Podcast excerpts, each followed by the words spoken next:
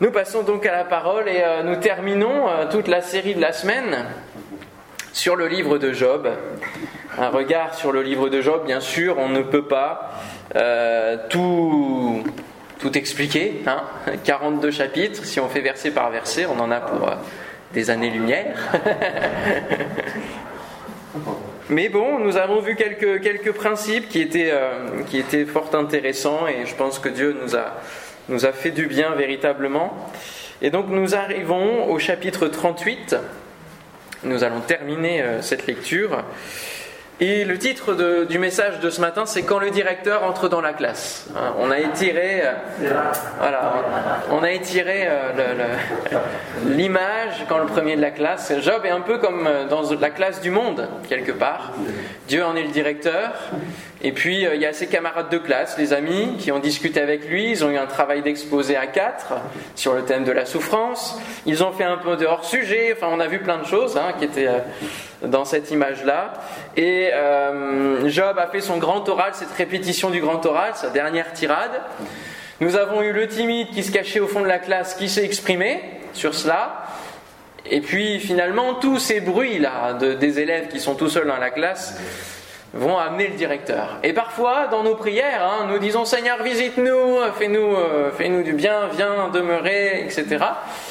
Mais on ne se rend pas compte toujours de ce qu'on demande, parce que quand le Seigneur se révèle dans sa présence, euh, on n'est pas dans l'effervescence, on est plus dans la prosternation, dans le fait d'être euh, à plat tellement la présence de Dieu est, est, est forte, est intense, n'est-ce pas?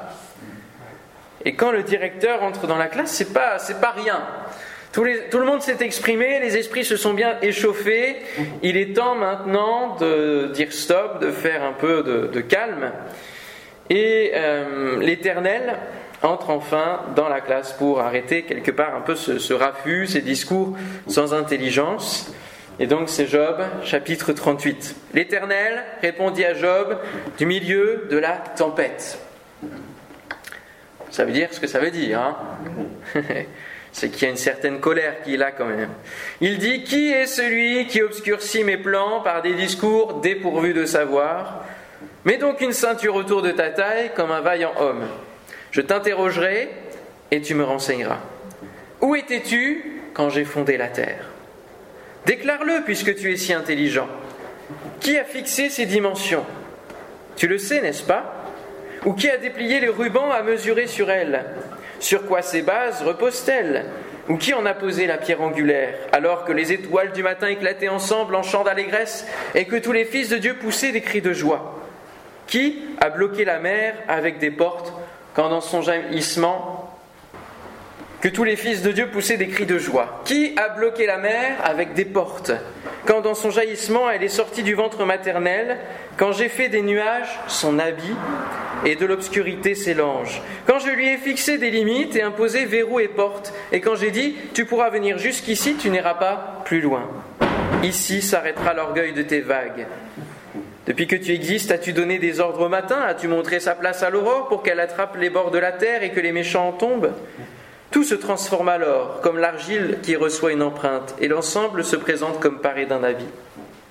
Quant aux méchants, ils sont privés de leur lumière, et le bras prêt à agir est brisé. As-tu pénétré jusqu'aux sources de la mer? T'es-tu promené dans les profondeurs du gouffre ou de l'abîme? Les portes de la mort ont-elles été dévoilées? As-tu vu les portes de l'ombre de la mort? As-tu perçu toute la largeur de la terre? Déclare-le si tu sais tout cela. Où est donc le chemin qui conduit à l'habitation de la lumière? Et les ténèbres, où ont-elles leur domicile pour que tu puisses les conduire vers leur territoire et discerner les sentiers qui mènent chez elles? Tu le sais puisque tu étais déjà né et que le nombre de tes jours est, si grand. Es-tu parvenu jusqu'aux réserves de neige? As-tu vu les dépôts de grêle que je tiens en réserve pour les moments de détresse, pour les jours de guerre et de bataille? Par quel chemin la lumière se divise-t-elle et le vent d'est déferle-t-il sur la terre? Qui a ouvert un passage pour les averses, un chemin pour l'éclair et le tonnerre, pour que la pluie tombe sur une terre sans habitants, sur un désert où il n'y a pas d'êtres humains, pour qu'elle rassasie les endroits solitaires et arides et fasse pousser et sortir l'herbe? La pluie a-t-elle un père? Qui donc fait naître les gouttes de rosée? De quel ventre est sortie la glace? Et qui a donné naissance au givre pour que l'eau se déguise en pierre et que la surface du gouffre reste figée?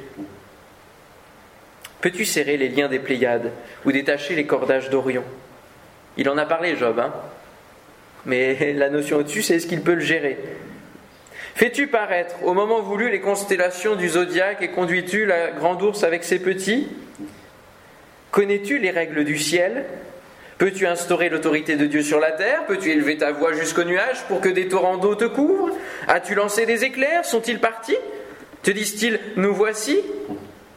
Qui a mis la sagesse au fond du cœur ou donné l'intelligence à l'esprit Qui a la sagesse nécessaire pour compter les nuages Qui peut faire pencher les cruches du ciel pour provoquer des coulées de boue et coller l'ensemble ensemble les modes de terre? Chasses-tu la proie pour la lionne? Et satisfais-tu l'appétit des lionceaux quand ils sont couchés dans leur tanière, quand ils sont aux aguets dans leur repère? Qui prépare au corbeau sa nourriture quand ses petits crient vers Dieu et vacillent affamés? Sais-tu quand les bouquetins font leurs petits? Observes-tu les biches quand elles mettent bas? Comptes-tu les mois pendant lesquels elles portent et connais-tu l'époque où elles mettent bas? Elles se courbent, libèrent leurs petits et sont délivrées de leur douleur. Leurs petits prennent des forces et grandissent en plein air, puis ils s'éloignent et ne reviennent plus vers elles. Qui a rendu l'âne sauvage indépendant? Et l'a libéré de tout lien J'ai fait de la steppe son domicile, de la terre salée son habitation. Il se moque du grondement des villes, il n'entend pas les cris d'un maître, il parcourt les montagnes pour trouver sa nourriture, il est à la recherche de tout ce qui est vert. Le buffle, désire-t-il être à ton service? Passe-t-il la nuit près de ta mangeoire? L'attaches-tu avec une corde pour qu'il trace un sillon? Traînera-t-il la herse derrière toi dans les vallées? Pourras-tu t'appuyer sur lui parce que sa force est grande? Lui laisseras-tu ton travail? Peux-tu te fier à lui pour rentrer ta récolte? La rassemblera-t-il dans ton air de battage?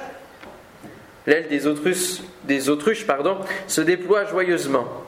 On dirait l'aile, le plumage de la cigogne. Cependant, l'autruche abandonne ses œufs à la terre et les laisse chauffer sur la poussière. Elle oublie qu'un pied peut les écraser, qu'une bête sauvage peut les piétiner. Elle traite durement ses petits comme s'ils n'étaient pas à elle. Elle n'est pas inquiète à l'idée d'avoir travaillé pour rien. En effet, Dieu lui a refusé la sagesse il ne lui a pas attribué l'intelligence. Quand elle se dresse et prend sa course, elle se moque du cheval et de son cavalier. Est-ce toi qui donnes la puissance au cheval et qui habille son cou d'une crinière flottante? Le fais-tu bondir comme la sauterelle? Son fier hennissement est source de terreur.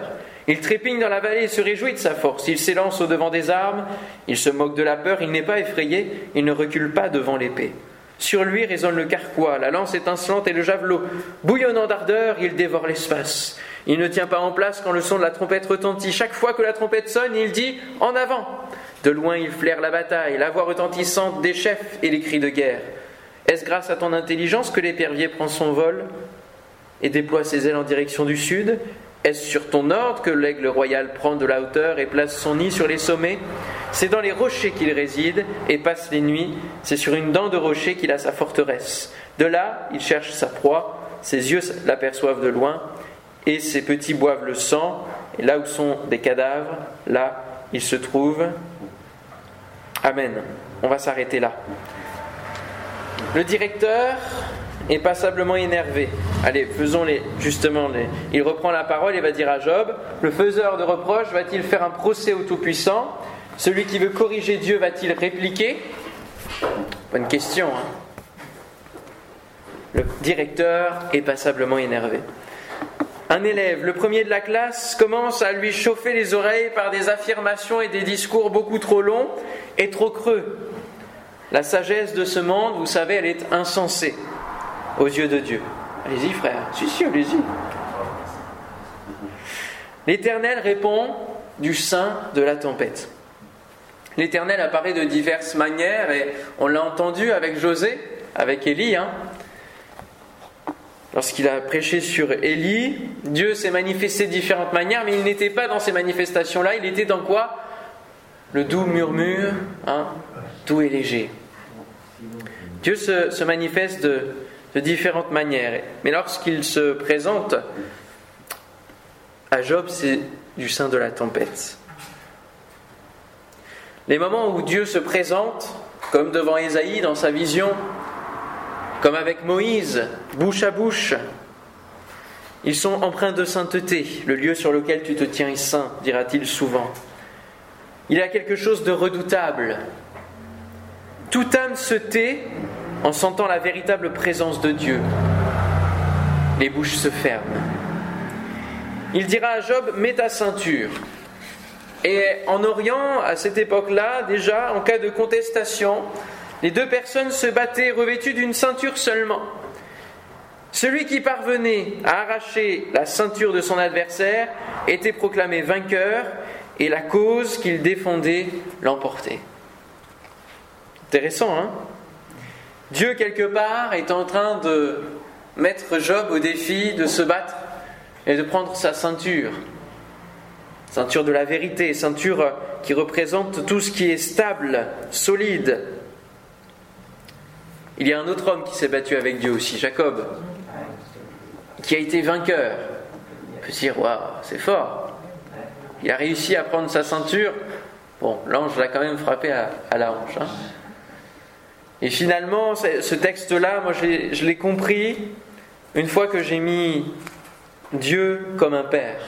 Parce qu'un père, il ne va pas vaincre son fils. Il ne va pas vaincre son enfant. Il va le laisser gagner. Mais Jacob avait une leçon, c'est qu'à chaque fois qu'il marchait, ça le rappelait le combat qu'il avait avec cet ange et le fait qu'il a justement reçu la révélation de Dieu comme Père, ce Dieu qu'il ne connaissait pas. Je ferme la parenthèse sur Jacob pour revenir sur Job. Dieu met au défi Job, après avoir mis au défi Satan sur Job. Au lieu de recevoir une réponse, l'Éternel va interroger Job. Nous qui réclamons souvent au Seigneur en disant pourquoi, pourquoi ces choses? Nous sommes au temps des questions du jury après l'exposé. Job a voulu jouer au professeur, et bien maintenant il faut qu'il assume. Hein, quelque part, c'est ça. Hein. Nous sommes comme au temps des questions du jury après l'exposé. C'est un temps difficile. Je ne sais pas si vous avez déjà vécu un oral avec un jury.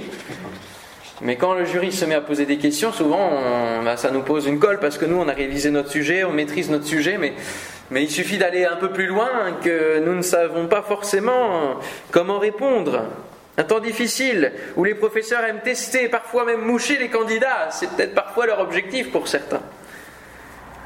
L'Éternel enchaîne donc les questions sans laisser de répit à Job, qui n'a pas les réponses, bien entendu. Il fait aussi une projection à Job sur sa création, sur l'univers, sur le ciel, la météo, tous les éléments naturels et la mer. Et puis nous le lirons aussi sur les animaux. Je me suis toujours étonné de ce que Dieu ne revienne pas sur la souffrance de Job. Il ne va rien lui dire, rien lui expliquer sur le défi qu'il y a entre Satan et lui, rien du tout. Sur le sort de l'homme, sur son intégrité, il ne parle pas de tout cela. Job n'avait pas à se justifier. C'est ce que va lui dire Élihu. Il va dire Mais Dieu ne, prête pas attention à ta justification perpétuelle, à ta propre justice. Et donc, pour, Dieu, dans les yeux de Dieu, il fallait décentrer Job de lui-même et lui montrer que Dieu gère bien plus que les êtres humains. Il va dire, moi je fais pleuvoir sur des lieux où les êtres humains n'habitent pas. Parce que je, je gère au-delà. Nous ne sommes pas le centre du monde. et ça, il faut bien le comprendre.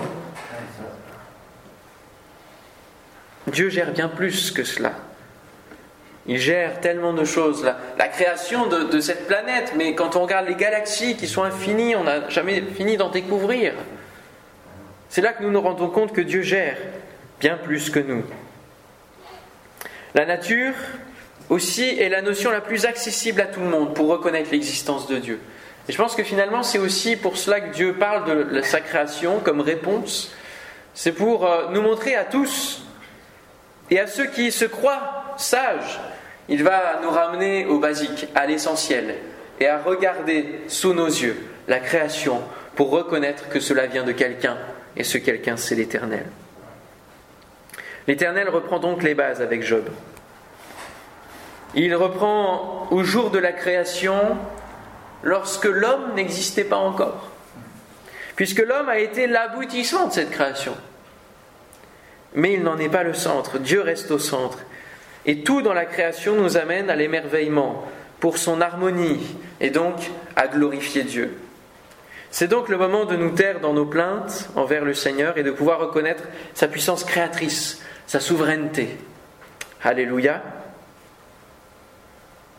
Oula, vous n'avez pas l'air d'accord. Hein. Alors, on va voir maintenant la suite. On va lire la suite. On va avoir une petite sortie au musée, là. Oui, au musée de la création. La fin du chapitre 39, c'est Job qui répond, il se permet malgré tout de répondre à Dieu en disant Je ne fais pas le poids. Que pourrais-je te répondre? Je mets la main sur ma bouche, j'ai parlé une fois, mais je n'y répliquerai plus. Et même deux, je n'ajouterai rien. Job, arrête de parler, c'est déjà trop. L'Éternel répondit encore à Job du milieu de la tempête. Allez, je vais vous mettre une petite, euh, une petite image de tempête, enfin de tempête, non. C'était l'orage de l'autre jour qu'on a pris en photo. Là, là. Vous imaginez? La tempête, c'est encore bien plus que ça, hein, bien sûr, mais. La tempête. Mets donc une ceinture autour de ta taille comme un vaillant homme. Je t'interrogerai et tu me renseigneras. Voudrais-tu vraiment casser mon jugement? Voudrais-tu me condamner pour te donner raison? As-tu un bras pareil à celui de Dieu, une voix tonnante comme la sienne? Pars-toi donc de fierté et de prestige, habille-toi de majesté et de splendeur, déverse le trop-plein de ta colère, et d'un regard abaisse ceux qui sont les fiers. D'un regard humilie tous les fiers, écrase sur place les méchants, cache-les tous ensemble dans la poussière, enferme-les dans un endroit caché. Alors moi-même, je te rendrai hommage, parce que le salut te sera venu de toi-même. Vois l'animal par excellence que j'ai créé, tout comme toi. Il mange de l'herbe comme un bœuf, vois sa force est dans ses reins et sa vigueur dans les muscles de son ventre. Il raidit sa queue comme un cèdre, les nerfs de ses cuisses sont entrelacés, ses os sont des tubes de bronze, ses membres sont pareils à des barres de fer. Il est le chef-d'œuvre de Dieu. Celui qui l'a fait l'a pourvu d'une épée. Il trouve sa nourriture dans les montagnes, là où jouent toutes les bêtes sauvages. Il se couche sous les lotus, il se cache dans les roseaux et les marécages. Les lotus le couvrent de leur ombre, les saules de la rivière l'environnent. Si le fleuve devient violent, il ne s'alarme pas. Si le Jourdain se précipite contre sa gueule, il reste confiant. Est-ce quand il a les yeux ouverts qu'on pourra l'attraper? Utilisera-t-on des pièges pour lui transpercer le nez? Prendras-tu le Léviathan à l'hameçon? Lui attacheras-tu la gueule avec une corde? Mettras-tu une baguette dans ses mains, dans ses narines, pardon? Lui transperceras-tu la mâchoire avec un crochet? T'adressera-t-il de nombreuses supplications? Te parlera-t-il d'une voix douce? Conclura-t-il une alliance avec toi? Pourras-tu le prendre comme esclave pour toujours? Joueras-tu avec lui comme avec un oiseau? L'attacheras-tu pour amuser tes filles? Tes pêcheurs en feront-ils le commerce Le partagera-t-on entre marchands? Cribleras-tu sa peau de flèche et sa tête de harpon? Pose sa main sur lui. Tu te souviendras ensuite du combat et tu ne recommenceras plus. Tout espoir de le vaincre est trompeur. À son seul aspect n'est-on pas terrassé? Si personne n'est assez courageux pour l'exciter, qui donc pourrait me résister en face? Qui m'a donné le premier pour que je le paye en retour? Tout ce qui est sous le ciel m'appartient. Je veux encore parler de ses membres de sa puissance et de la beauté de sa constitution, qui l'a dépouillé de son habit, qui pourra pénétrer entre ses mâchoires, qui a ouvert les portes de sa gueule, autour de ses dents, c'est la terreur. Ses fiers et puissants boucliers sont étroitement et solidement liés. Ils sont si serrés que l'air ne passe pas entre eux. Collés l'un contre l'autre, ils sont imbriqués, inséparables. Ces éternuements dégagent de la lumière. Ses yeux sont pareils aux paupières de l'aurore. Des flammes jaillissent de sa bouche, des étincelles de feu s'en échappent. Une fumée sort de ses narines, comme d'une marmite qui bout ou d'un chaudron surchauffé. Son souffle allume des charbons. De sa gueule sort une flamme. La force se loge dans son cou, devant lui on bondit d'épouvante. Les éléments de son corps tiennent solidement ensemble comme coulés d'une pièce inébranlable. Son cœur est aussi résistant que la pierre, aussi résistant que la pierre de meule du bas. Quand il se lève, les plus puissants ont peur et s'enfuient affolés. L'approcher avec l'épée est inefficace, tout comme avec la lance, le javelot et la cuirasse. À ses yeux, le fer n'est que de la paille et le bronze du bois pourri. La flèche ne le fait pas fuir. Les pierres de la fronde sont des brins de paille pour lui. Il ne voit dans la massue qu'un brin de paille. Il rit au sifflement du javelot. Sous son ventre se trouvent des pointes aiguës. On dirait une herse qu'il traîne sur de la vase. Il fait bouillonner le fond de la mer comme une marmite. Il l'agite comme un vase rempli de parfums. Il laisse après lui un sentier lumineux. Les flots prennent une teinte blanche. Sur la terre, personne n'est son maître. Il a été créé pour n'éprouver aucune peur. Il défie tout ce qui est grand. Il est le roi des plus fiers animaux. Amen. C'est intéressant ça. Hein? Moi je trouve qu'on est au musée. Vous ne trouvez pas? Musée d'histoire naturelle, muséum d'histoire naturelle. Est-ce que on peut voir véritablement au travers de ces créatures des animaux que nous nous connaissons actuellement? Ils sont généralement traduits par crocodile et hippopotame, mais excusez-moi, je n'ai pas vu d'épée à un hippopotame. Du coup, on pourrait penser peut-être au rhinocéros, Bref, un crocodile ne crache pas de feu, il nous fait plutôt penser à un dragon ici. Alors, le récit de la création nous, nous indique peu d'éléments pour expliquer la découverte des squelettes qui sont dans les muséums d'histoire naturelle, ceux des dinosaures. Je ne vais pas déclencher de polémique ce matin sur euh, si on croit ou pas, chacun fait sa part des choses, mais pour moi, on ne peut pas refuser l'existence de ce qui a été découvert.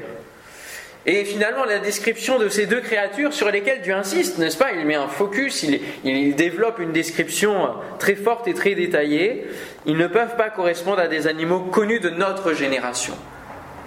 Parce que, excusez-moi, mais appeler l'hippopotame le chef-d'œuvre de Dieu, je pense qu'il y a encore plus beau, encore plus grand. Dieu peut faire encore plus.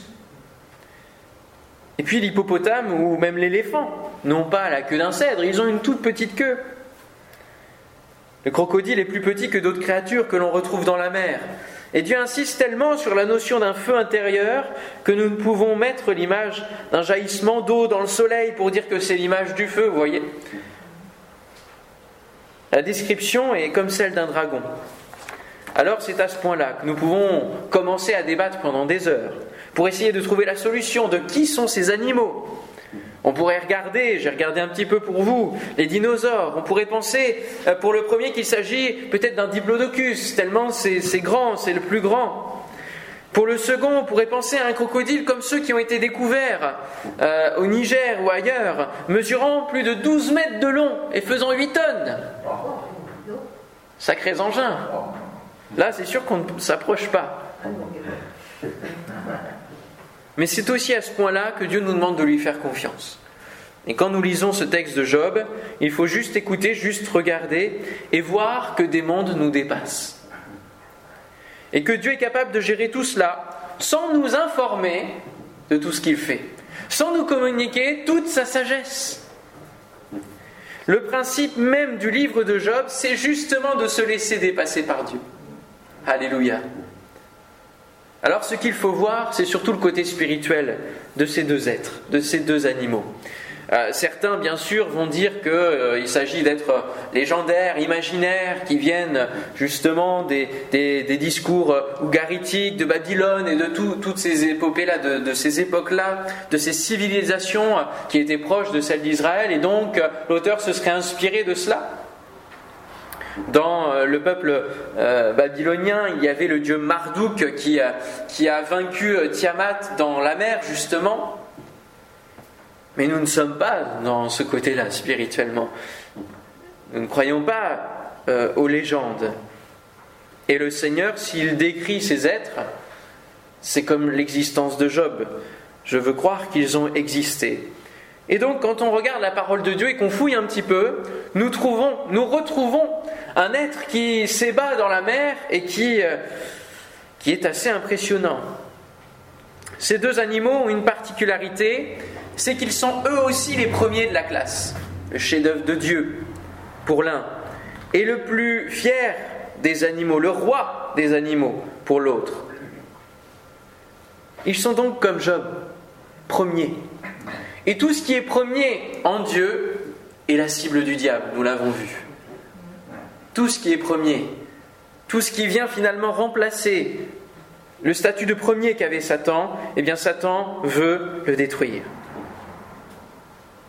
Alors, au lieu de détruire, nous allons voir qu'il va qu'il va rentrer dans ces animaux, qu'il va incarner ces animaux. Et aujourd'hui, Behemoth, le premier animal, et le deuxième, Léviathan, sont beaucoup plus rangés dans la catégorie des démons, de la démonologie, plutôt qu'autre chose. Genèse chapitre 1er versets 20 et 21 et Dieu dit que les eaux foisonnent d'une multitude d'animaux vivants et que les oiseaux volent dans le ciel au-dessus de la terre. Alors Dieu créa les grands animaux marins et tous les êtres vivants qui se meuvent et foisonnent dans les eaux selon leur sorte. Donc ça c'est juste pour nous rappeler que Dieu a créé de grands animaux marins. Donc on peut penser au cachalot, à la baleine, etc. Et quand on regarde même les, évolutions de, de des cachalots, avant ils étaient encore plus gros, enfin voilà, c'est toujours de plus en plus gros au fur et à mesure qu'on remonte. Mais nous retrouvons à de nombreuses reprises dans l'Ancien Testament la mention justement en hébreu de ces tanines, tanim, autrement dit les monstres marins, qui sont traduits généralement par le serpent, le léviathan. Et c'est là que c'est intéressant parce que si on n'entend plus parler de Satan dans le livre de Job, on entend parler au début, il va envoyer les, méfaits et après on n'entend plus parler, même à la fin. Ce qui est intéressant, c'est que pour moi, là, on en entend de nouveau parler, au travers du, du Léviathan. Encore une fois, Satan veut détruire tout ce qui est de Dieu, y compris les premiers des animaux, et pour moi, il s'est incarné dans le Léviathan, cet animal qui sort de l'abîme, mais dont Dieu est fier. Il a, créé auparavant cet animal-là, physiquement parlant. Nous retrouvons la tâche de l'ennemi à l'image du serpent tout au long de la Bible, hein. de la Genèse à l'Apocalypse. Dans la Genèse, c'est quoi? C'est le serpent qui vient tenter Adam et Ève, qui amène l'ère du péché dans laquelle nous sommes aujourd'hui. Et comment ça se fait qu'il était déjà là, lui? Qu'il a pris justement cette image du serpent Eh bien parce que lorsqu'on regarde le début de la Genèse, il est dit que la terre était informe et vide. C'était le statut de la, terre, informe et vide, c'était le tohu bohu. Il y avait des ténèbres à la surface des eaux, il y avait des ténèbres, et l'esprit planait justement au-dessus comme s'il y avait un contrôle déjà. L'Esprit était là, il planait pour contrôler l'abîme, les ténèbres qui étaient présentes sur cette terre.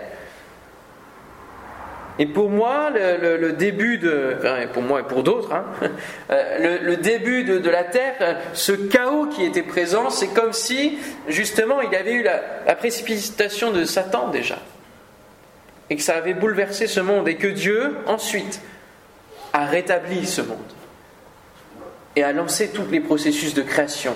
Et l'esprit qui était là a changé les ténèbres, a séparé avec la lumière, et puis les eaux qui étaient présentes, eh bien, elles ont été séparées, la terre a apparu, le sec, hein, il est dit que le sec paraisse. Donc les eaux étaient déjà là, les ténèbres étaient déjà là. Et donc pour moi, l'ennemi était déjà là aussi. Et c'est pour cela qu'il s'est incarné au travers de, du Léviathan. Il était quelque part dans l'abîme, cet abîme noir, sombre, qui nous fait peur, et dont il est parlé très souvent dans la parole de Dieu. Je citerai Psaume 74, versets 12 à 17. Dieu est mon roi dès les temps anciens, lui qui opère des délivrances au milieu de la terre. Tu as fendu la mer par ta puissance, tu as brisé les têtes des monstres sur les eaux, tu as écrasé la tête du crocodile, tu l'as donné pour nourriture au peuple du désert. Alors là, c'est l'image du Pharaon, le crocodile du Nil. Hein. Tu as fait jaillir des sources et des torrents, tu as mis à sec des fleuves qui ne tarissent point. À toi et le jour, à toi et la nuit, tu as créé la lumière et le soleil, tu as fixé toutes les limites de la terre, tu as établi l'été et l'hiver. Voilà, Dieu a tout créé dès les temps anciens et Job fait partie de ces temps anciens. Il y a un lien donc entre l'abîme et la mer, entre l'abîme et Satan, entre la mer et la mort et le séjour des morts. Cet abîme est les eaux qui existaient lorsque Dieu a mis en forme la terre. Ce que nous devons dire, c'est que Dieu règne et gère tout cela. Nous n'avons pas à en avoir peur. Et c'est lui qui a institué les choses ainsi, qui en a mis les limites. Et ce n'est pas pour rien que nos péchés, il en fait quoi? Il les jette au fond de la mer. Tiens, intéressant. Et puis Job 26, nous dit Les défunts tremblent en dessous de l'eau et des créatures qui l'habitent. Devant Dieu, le séjour des morts se retrouve nu, le, gouffre de l'abîme est sans protection. Par sa force, il dompte la mer, par son intelligence, il en brise l'orgueil. Comment ça se fait que la mer ait un mouvement comme ça d'orgueil? C'est bien qu'elle est, motivée par quelque, par quelque chose qui est dedans. Son souffle donne au ciel la sérénité, sa main transperce le serpent fuyard. Nous le retrouvons ici. Et puis, je suis tombé aussi sur ce prophète Amos au chapitre 8 et 9, où il est, dit, Voici des jours, venir des jours, c'est là ce que déclare le Seigneur l'Éternel, où je répandrai la famine dans le pays. On aura faim et soif non pas de pain et d'eau, mais faim et soif d'entendre les paroles de l'Éternel. Alors ils erreront d'une mer jusqu'à l'autre, et puis du nord à l'est, ils iront ça et là pour rechercher la parole de l'Éternel, mais ils ne la trouveront pas. Je ferai périr le reste par l'épée. Aucun d'eux ne pourra se sauver en fuyant. Aucun d'eux n'échappera. S'ils pénètrent dans le séjour des morts, ma main les en arrachera. S'ils montent aux cieux, je les en ferai descendre. S'ils se cachent au sommet du Carmel, je, les y chercherai, je les saisirai. S'ils se dérobent à mes regards dans le fond de la mer, là, j'ordonnerai aux serpents de les mordre. Vous aviez déjà vu ça dans la parole? Je suis toujours étonné. Il y a toujours des textes qui ressortent. C'est fort. Allez, encore un texte. Psaume 104, versets 24 à 30. Que tes œuvres sont en grand nombre, et, ô Éternel. Tu les as toutes faites avec sagesse. La terre est remplie de tes biens. Voici la grande et vaste mer. Là se meuvent sans nombre des animaux petits et grands. Là se promènent les navires et ce léviathan que tu as formé pour se jouer dans les flots. Tous ces animaux espèrent en toi pour que tu leur donnes la nourriture en son temps. Tu la leur donnes et ils la recueillent. Tu ouvres ta main, ils se rassasient de bien. Tu caches ta face, ils sont tremblants. Tu leur retires le souffle, ils expirent et retournent dans leur poussière. Tu envoies ton souffle, ils sont créés et tu renouvelles la face de la terre. Ça aussi c'est intéressant pour expliquer euh, peut-être l'ère des dinosaures, etc., qu'on n'a pas connu. Dieu est capable de retirer le souffle, de faire expirer, peut-être toute une génération d'animaux. Et puis il envoie de nouveau son souffle, et d'autres animaux sont créés, et il renouvelle la face de la terre. Tout est expliqué dans la parole. Alléluia. Nous pourrions aussi lire, pour ceux que ça intéresse, euh, le psaume 68, versets 21 à 23. Puis il y a plein d'autres passages qui nous parlent de ce serpent, de cet abîme. Toute une dimension inconnue s'ouvre à nous ce matin. Et finalement, c'est dans le musée que nous sommes émerveillés face à des chefs-d'œuvre, n'est-ce pas Lorsque vous visitez des musées, je ne sais pas vous, mais moi, je suis incapable de reproduire tout ce que les grands maîtres ont pu faire, dépassé par les chefs-d'œuvre. Et de la même manière, lorsque Dieu nous montre sa création et, des mondes qui, euh, qui s'ouvrent à nous, eh bien, nous sommes émerveillés, dépassés par les chefs-d'œuvre de Dieu, qui peuvent, euh, pour les animaux, nous avaler tout cru, mais que Dieu contrôle, commande. Nous ne pouvons pas être, euh, prétendre être meilleurs que quiconque, y compris Dieu. Et si nous regardons ce musée, et à savoir la parole de Dieu, nous y apprendrons aussi l'avenir, parce que ce n'est pas seulement un musée du passé, mais c'est aussi un musée du présent et de l'avenir. Alléluia. Alors on va se rendre maintenant dans l'Apocalypse, chapitre 11, verset 7, où il est dit, quand ils auront achevé leur témoignage, les deux témoins, la bête qui monte de l'abîme leur fera la guerre, les vaincra et les tuera. Il y a une autre référence dans l'Apocalypse qui nous parle d'une autre bête qui va monter de la mer. Enfin, au chapitre 20, versets 1 et 3, Puis je vis descendre du ciel un ange qui avait la clé de l'abîme et une grande chaîne dans sa main. Il saisit le dragon, le serpent ancien, qui est le diable et Satan, et il le lia pour mille ans. Il le jeta, où ça? Dans l'abîme, ferma et scella l'entrée au-dessus de lui, afin qu'il ne séduise plus les nations jusqu'à ce que les mille ans soient accomplis. Puis rappelons-nous Jésus qui va vouloir chasser les, les démons dans l'abîme, et ils vont lui réclamer d'aller dans les pourceaux, parce qu'ils ne veulent pas aller dans l'abîme. C'est affreux pour eux ce lieu-là, parce que c'est un lieu où ils doivent rester. Autant nous ne sommes incapables nous sommes incapables de mesurer la création des temps anciens, autant nous sommes dans l'incapacité de comprendre l'ampleur des temps à venir, de la terre comme de l'éternité. Et je suis certain que dans l'éternité, nous ne serons pas juste là à chanter auprès du Seigneur, mais il a prévu mille et une choses encore, parce qu'il est un Dieu créateur. Alléluia. Amen, Amen. Alléluia. Et finalement, si nous sommes dans cette incapacité-là, eh bien c'est bien à ce moment-là que nous avons besoin de foi chaque jour pour dire Seigneur, je te fais confiance. Je contrôle pas tout, je comprends pas tout. Mais Seigneur, je veux lire ta parole, la comprendre, celle-là, et marcher selon tes voies. Et c'est déjà marcher avec lui. Alléluia. C'est déjà grandiose. Troisième euh, sous-titre, les examens sont donc finis. Nous laissons place aux résultats et aux vacances avec ce chapitre 42, le dernier chapitre. Job répondit à l'Éternel, je reconnais que tout est possible pour toi et que rien ne peut s'opposer à tes projets. Qui est celui qui dissimule mes plans par un manque de savoir? Oui, j'ai parlé sans les comprendre, de merveilles qui me dépassent et que je ne connais pas.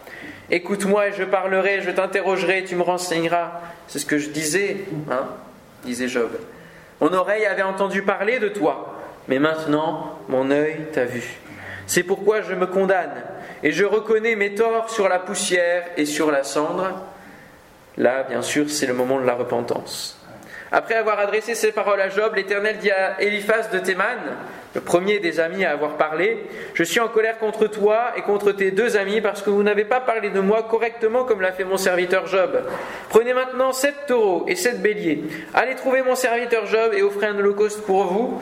Mon serviteur Job priera pour vous et c'est parce que j'ai de la considération pour lui que je ne vous traiterai pas conformément à votre folie. En effet, vous n'avez pas parlé de moi correctement comme l'a fait mon serviteur Job. Eliphaz de Théman, Bildad de Chouar et Tsophar de Nahama allèrent faire comme l'Éternel le leur avait dit, et l'Éternel eut de la considération pour Job. L'Éternel rétablit la situation de Job quand celui-ci eut prié pour ses amis. Il lui accorda le double de ce qu'il avait possédé. Les frères, les sœurs et les anciennes connaissances de Job vinrent tous lui rendre visite et ils mangèrent avec lui dans sa maison. C'est marrant, hein, parce qu'ils n'étaient pas du tout là, ceux-là. Hein. Ils ne sont pas venus le voir sur le tas de cendres. Hein. Ils se disaient, celui-là, il va mourir, et puis on va récupérer un peu tout, tout son pouvoir, son... Ils lui exprimèrent leur compassion et le réconfortèrent à cause de quoi? De tout le malheur que qui? L'Éternel avait fait venir sur lui. bon, ok. Chacun lui donna une pièce d'argent et un anneau d'or. L'Éternel bénit la dernière partie de la vie de Job beaucoup plus que la première. Il posséda 14 000 brebis, 6 000 chameaux, 1000 paires de bœufs et 1000 ânesses, hein, c'est vraiment le, double. Il eut aussi sept fils et trois filles. Il appela la première Jemima, la deuxième Ketsia et la troisième Karenapuk à Pouk en fait. Hein. Euh, dans tout le pays, on ne trouvait pas d'aussi belles femmes que les filles de Job. Leur père leur accorda une part d'héritage parmi leurs frères. Job vécut après cela 140 ans. Il vit ses fils et les descendants de ses fils jusqu'à la quatrième génération. Puis il mourut, âgé et rassasié de jour.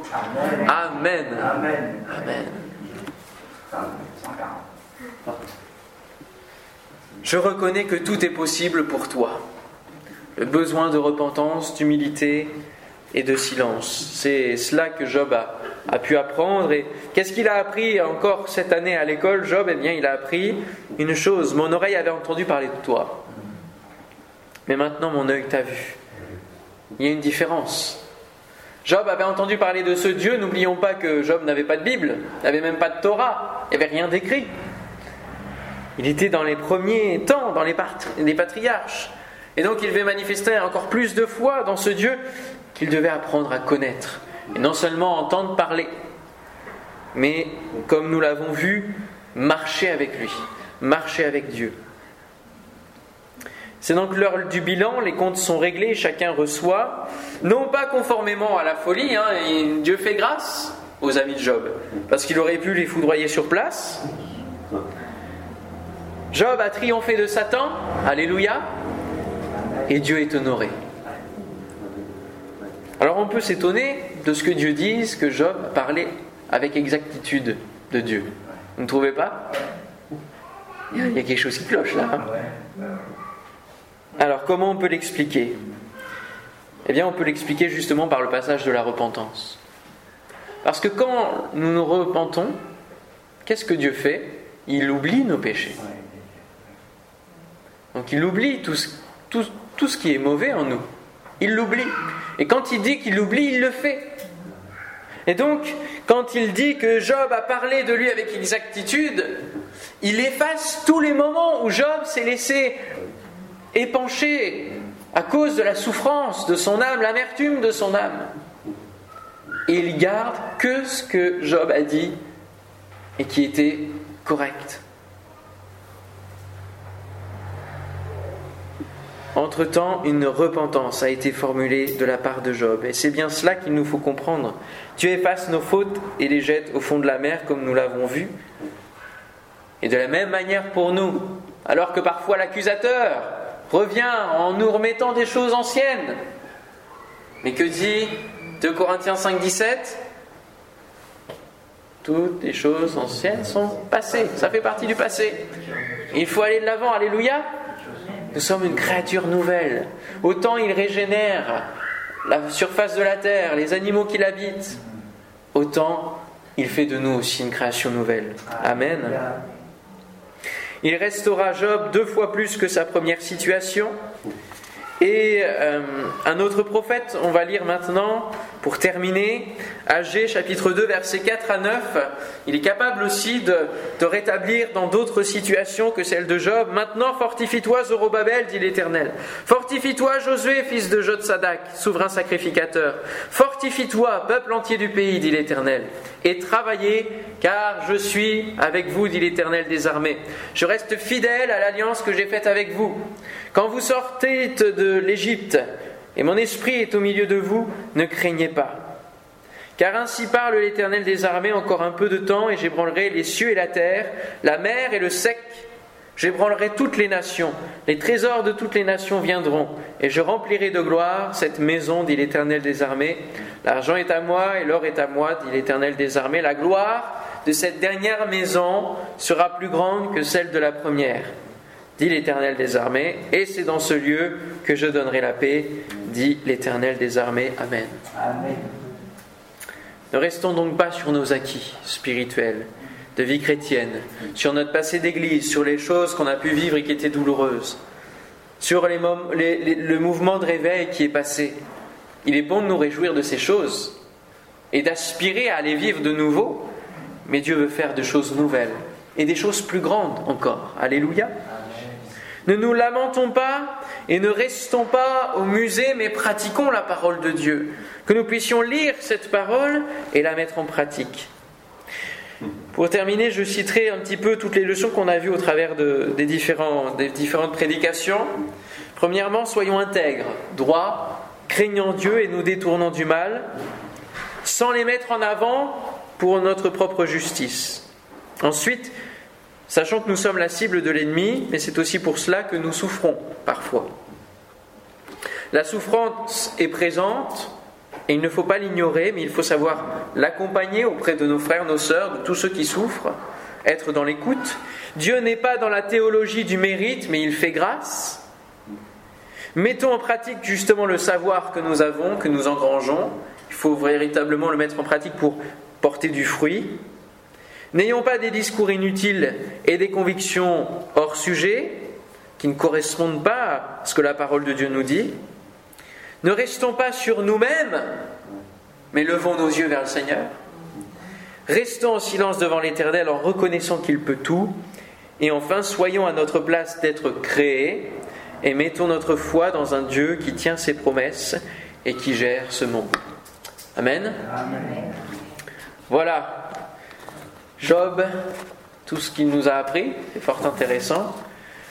On va prier le Seigneur. Merci Seigneur pour ta parole. Elle est chère à nos cœurs et Seigneur, nous te bénissons encore pour ces temps que nous avons passés. Tu nous as enrichis. Seigneur, que nous puissions maintenant vivre tous ces enseignements dans la pratique, dans les œuvres que tu as préparées d'avance pour nous. Merci Seigneur pour euh, mes frères, mes sœurs, pour euh, leur vie avec toi, leur relation avec toi. Je prie Seigneur que tu leur donnes tout éclairage de ton esprit, dans tout ce que tu attends d'eux Seigneur, dans ta parole, dans, ce que tu leur as communiqué.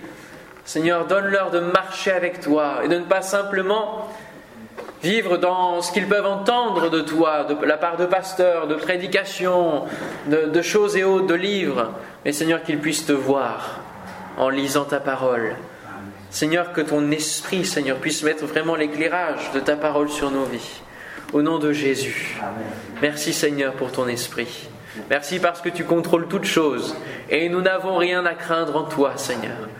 Merci parce que tu nous as donné l'autorité pour faire reculer le royaume des ténèbres en ton nom, Jésus. Merci Seigneur de ce que tu as créé, même ce qui va être utilisé par Satan. Mais toi, tu as la victoire en toutes choses. Alléluia. Et nous le voyons. À la fin, c'est toi qui gagnes. Parce que tu es bien au-dessus du combat. Tu es le maître, tu es le souverain. Merci Seigneur. Amen. Amen. Que le Seigneur euh, vous bénisse.